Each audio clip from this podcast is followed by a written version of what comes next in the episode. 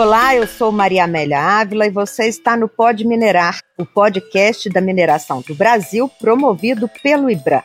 No episódio de hoje, vamos recordar momentos importantes de entrevistas que tivemos durante a realização da Exposibran 2022, evento realizado entre os dias 12 a 15 de setembro de 2022 no Expo Minas BH, em Belo Horizonte. Na ocasião, conversamos com especialistas sobre a urgência da transição energética e o papel da mineração. Debatemos sobre a política nacional para fertilizantes e a necessidade de diminuir a dependência brasileira da importação dos produtos. E falamos também sobre segurança em barragens e o desafio para a destinação de rejeitos.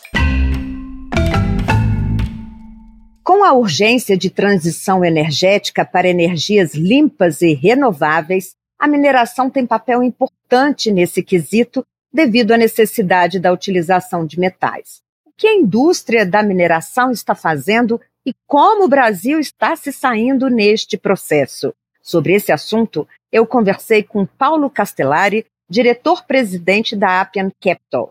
Como que está hoje a situação, né, que todo mundo já sabe que é urgente, inclusive você falou na própria palestra, que é urgente uma transição para uma base energética muito mais sustentável. Né? O ponto de partida né, de toda essa conversa vem dessa questão que as medidas de proteção de aumento de temperatura e de emissão de gases é, já faz um tempo que não é mais um desejo não é mais uma meta, é uma necessidade, né? Realmente, assim, a ficha caiu. Né? As conversas começaram, como você bem sabe, em 2015 e depois em várias discussões, etc e tal. E tudo isso culmina no quê? Na missão de reduzir emissões de carbono em 50% até 2030. Né? 2030 é depois de amanhã. Quais são as consequências disso? Primeiro é que nós vamos precisar de muito metal. A transição vai ser intensiva na questão de demanda de metais. E metais que muito, né, muito há pouco tempo ninguém nem falava, é, metais que existiam, né, que tinham uma presença muito pequena. A gente tem cobalto, níquel, né? Exatamente. Então, os grandes, atua os grandes é, atores disso, níquel, cobalto, manganês, e depois também alguns outros, lítio, própria grafite, e depois as, as terras raras que são usadas tanto nos ímãs e também nas, nas placas fotovoltaicas.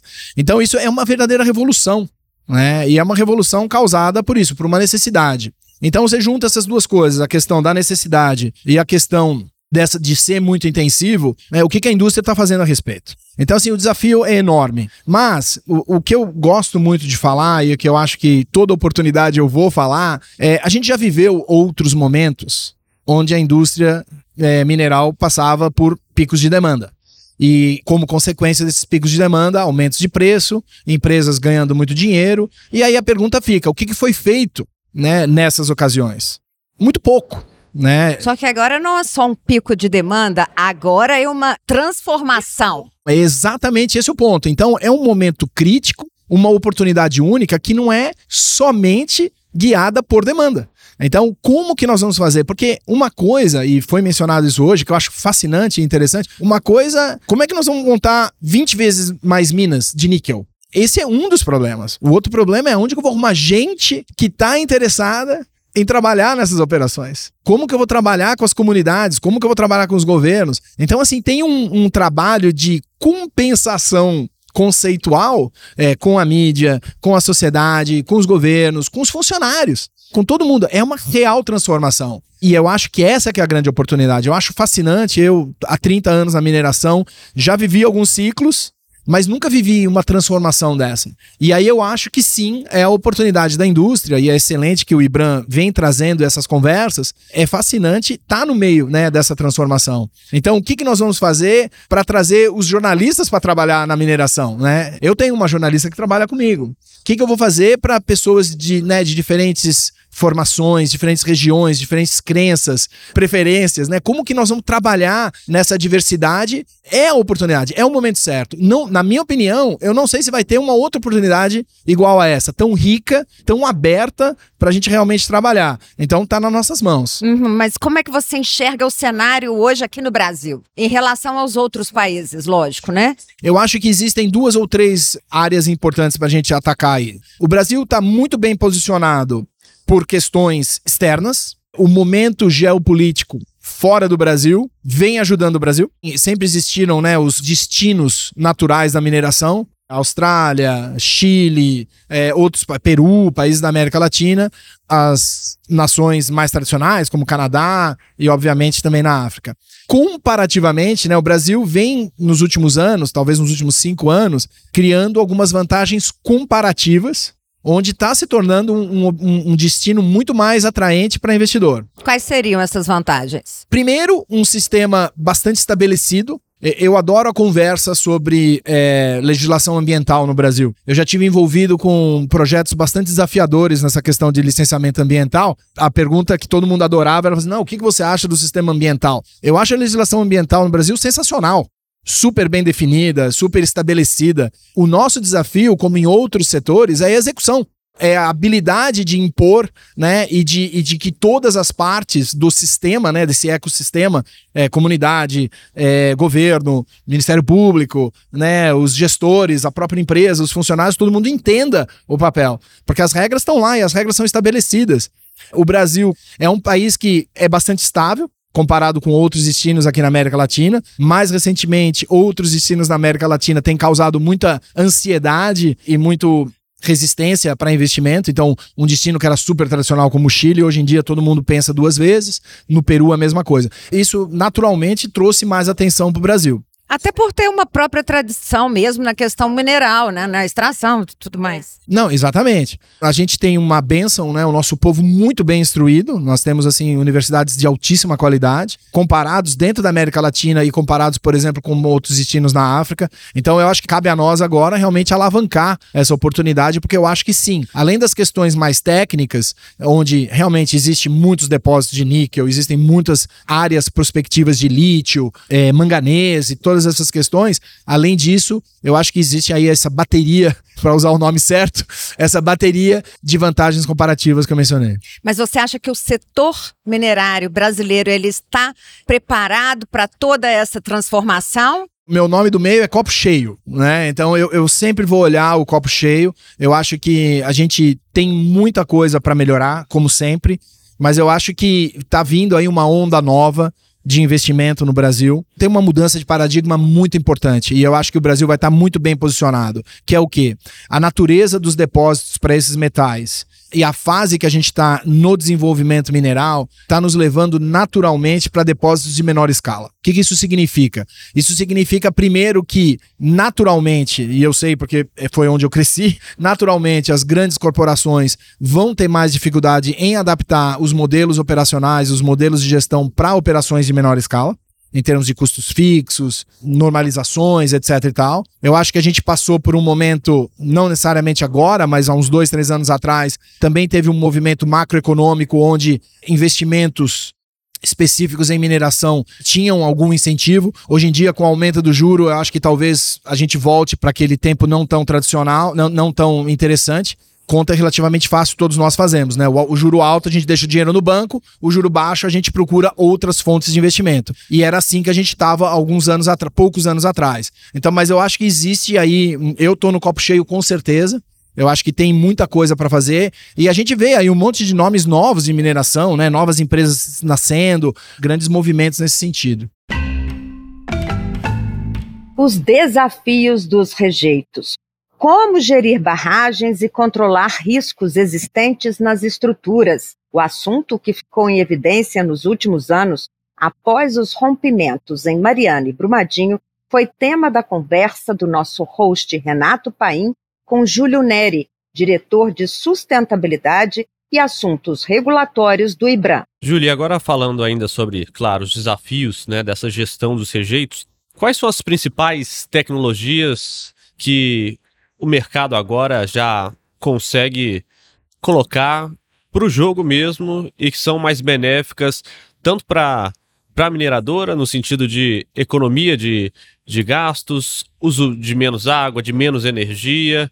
Existe uma forma também de, de minerar com menos rejeitos, sem que haja rejeitos? Essa tem que ser a busca. A busca tem que ser nessa questão de minimização de rejeitos. Mas a gente sabe também que as minas estão cada vez com teores mais baixos, então o que dificulta um pouco essa tarefa. Nós temos que procurar formas de disposição mais seguras. Né? E uma dessas formas é fazendo o desaguamento dos rejeitos, né?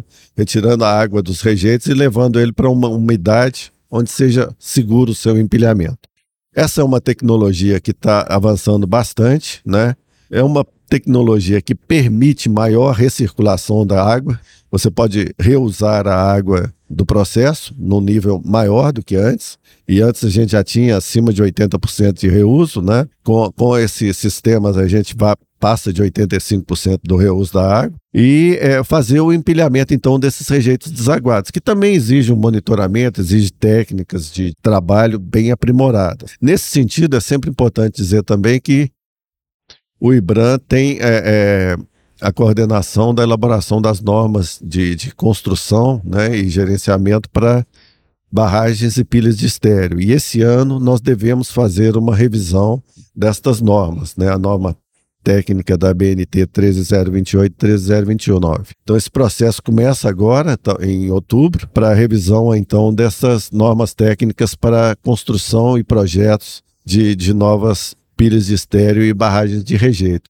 Além disso, a gente tem em desenvolvimento diversas linhas de pesquisa que fazem o reuso desses rejeitos, né, que reutilizam os rejeitos dentro aí da ótica da economia circular. Isso você então está buscando minimizar os rejeitos. A gente tem o desenvolvimento, por exemplo, né, de, de uso da, da, dos rejeitos do, do, minério de ferro para areia, né, no caso de, de pavimentação de estradas, seja ela estrada vicinal, seja ela estradas asfaltadas, né? Nós temos também o, o, essa utilização em cima de materiais para construção, como tijolos, blocos, telhas e etc., né?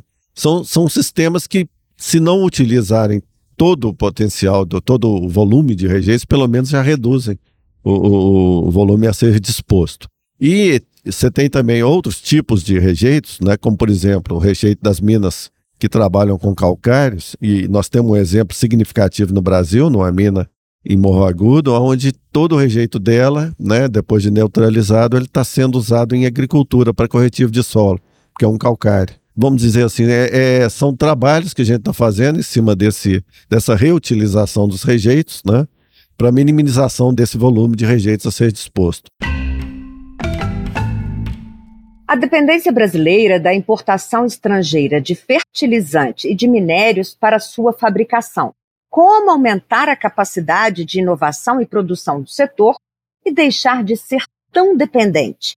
Nossa host, Yara Tanuri, conversou com José Carlos Polidoro, coordenador geral de Estudos em Desenvolvimento Econômico e Social da Secretaria Especial de Assuntos Estratégicos da Presidência da República, e Arthur Liacre, vice-presidente de Assuntos Corporativos, Estratégia e sustentabilidade da Mosaic Fertilizantes. José, eu queria começar com o senhor. Você começou a palestra, o painel, né? Falando sobre como tivemos um crescimento de 300% do consumo em menos de três décadas. Como que isso afetou o setor de fertilizantes, José?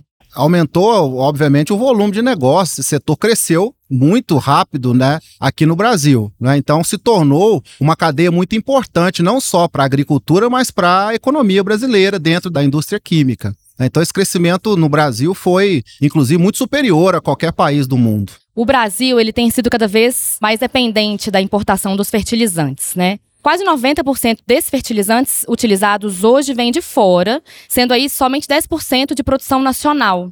Nesse sentido, o que, que o Plano Nacional traz para diminuir essa dependência externa, José? todo o plano foi baseado nesse ponto, né? Nós tivemos um crescimento, como você colocou, do consumo de fertilizantes, mas ele coincidiu com o encolhimento da produção nacional, ou seja, nós incentivamos a importação de fertilizantes não é o mais interessante para nenhum país, muito menos o Brasil. Então o plano se baseia na diminuição da dependência externa. Nós queremos fazer como os grandes concorrentes nossos, né, concorrentes que eles têm ali um equilíbrio entre a importação de fertilizantes e a produção nacional, que é o ideal. por ser um, um insumo básico, um commodity internacional. Tem um outro fundamento que é o que países que são é, líderes mundiais na indústria hoje, não só na indústria química, mas na, também na indústria de, por exemplo, de eletrônicos, na indústria de medicamentos, por exemplo, que é aumentar a capacidade de inovação do setor. Né? Então, nós temos um pilar muito forte no Plano Nacional de Fertilizantes, que é desde formar pessoas até criar estruturas público-privadas sempre, né, para que nós possamos deixar de ser um país que está lá no fim da fila da inovação nesse setor para ser um dos cinco maiores do mundo, que é o que o Brasil merece, né? E o próprio brasileiro, né, que é quem vai tocar essa força motriz, interagindo com os, o mundo, né? Que o setor é internacional, e isso a gente quer fazer no Plano Nacional de Fertilizantes, que é a autonomia tecnológica, isso é muito importante talvez trazer a minha perspectiva, né, como testemunha do setor privado, tendo participado desse processo de construção do Plano Nacional de Fertilizantes, muito se falava em algum momento, né, de ajudar o Brasil a ter autossuficiência na questão de produção de fertilizantes. E nunca foi uma premissa absoluta, né, desse trabalho que foi conduzido pelo Polidoro e o time da Secretaria de Especial de Assuntos Estratégicos, como foi ressaltado pelo Polidoro, realmente existe um equilíbrio que tem que ser buscado entre o que dá para produzir nacionalmente o que ainda vai ter que ser importado no futuro. Um aspecto que eu queria né, ressaltar é que esse processo de consulta para a produção do Plano Nacional de Fertilizantes ele teve como âncora essas empresas que representam o 10% de produção nacional hoje, que são empresas brasileiras, internacionais e que empregam gente, que tem investido é, um certo capital no Brasil nos últimos 7, 8 anos, né? Eu ressaltei que são na casa dos 6,5 bilhões de dólares, né? Inclusive movimentos né, de fusões e aquisições que investem de maneira constante na modernização das operações existentes para reforçar a competitividade internacional que elas têm perante o produto importado. Então, eu acho que esse processo ele foi muito bem conduzido desse ponto de vista, porque a base é muito sólida é, de empresas que já produzem fertilizantes aqui no Brasil. E o que, que dificulta, de certa forma, ou dificultou nesses últimos anos, né, a produção do Brasil? Não a existência de uma governança. E o Conselho Nacional de Fertilizantes, do qual eu tenho o maior prazer em ser secretário executivo, trouxe essa governança. E uma governança, né, como nós comentamos sempre, ela é moderna, ela é contemporânea. Porque não há como você fazer nenhum plano de Estado contando só com um lado do Estado, que é o governo. O plano de Estado é do Estado, então é público-privado. Então, nós temos na governança, na composição do conselho, um equilíbrio entre o público e o privado. É claro que nós precisamos de mais públicos, porque os processos que, inclusive, precisam ser melhorados são de agentes públicos. A regulação, né, os incentivos fiscais, por exemplo, é o público que cuida. E temos que dar fôlego para essa indústria, como Arthur colocou, que resistiu 30 anos de, entre aspas, um subsídio à importação de fertilizantes. É muito importante falar isso. E além do mais, ela não só resistiu, ela começou a germinar indústrias novas, com propostas novas, que nós chamamos de cadeias emergentes. São, são fertilizantes que, é, é, num bom sentido, são jabuticabas brasileiras, sabe? Assim, o Brasil está pronto para despontar para o mundo. Falou, eu faço um fertilizante para garantir a segurança alimentar do Brasil e do mundo, mas eu também faço um fertilizante melhor para o meu ambiente, né, com as matérias-primas que eu tenho.